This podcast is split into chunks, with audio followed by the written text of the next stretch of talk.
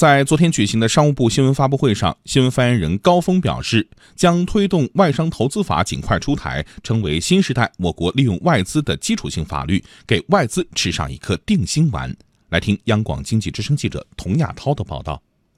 目前，我国的外商投资法律制度体系以外资三法为主体，也就是中外合资经营企业法、中外合作经营企业法和外资企业法。高峰说，外商投资法将取代外资三法，成为新时代我国利用外资的基础性法律。规范对象限定为外国投资者及其投资行为，不再规范企业的组织形式、经营活动等内容。外资企业的组织形式、经营活动等。直接适用、统一适用于各类市场主体的法律法规，这样就解决了现行外资三法和公司法等法律法规不一致之处。作为我国外商投资领域首部统一的基础性法律，《外商投资法》草案明确，对外商投资实行准入前国民待遇加负面清单的管理制度。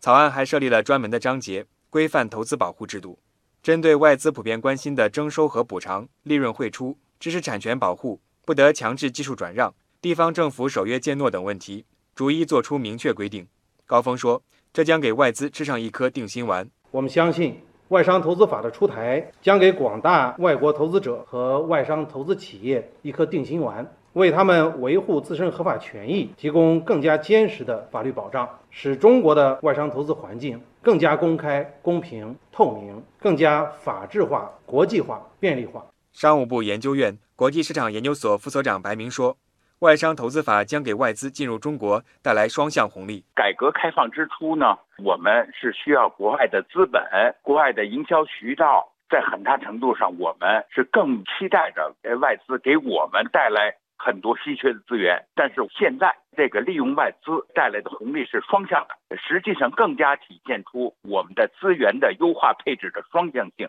既有利于我们国内的企业，也有利于外商。高峰说，商务部将积极配合立法机关做好立法审查工作，推动外商投资法尽快出台。